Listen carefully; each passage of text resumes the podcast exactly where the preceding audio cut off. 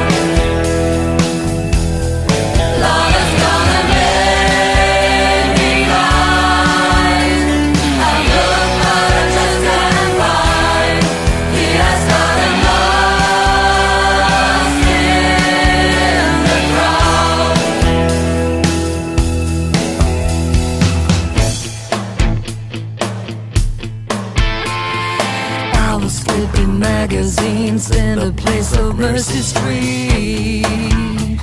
I spotted him getting on a motorbike, looking hot. What a sight!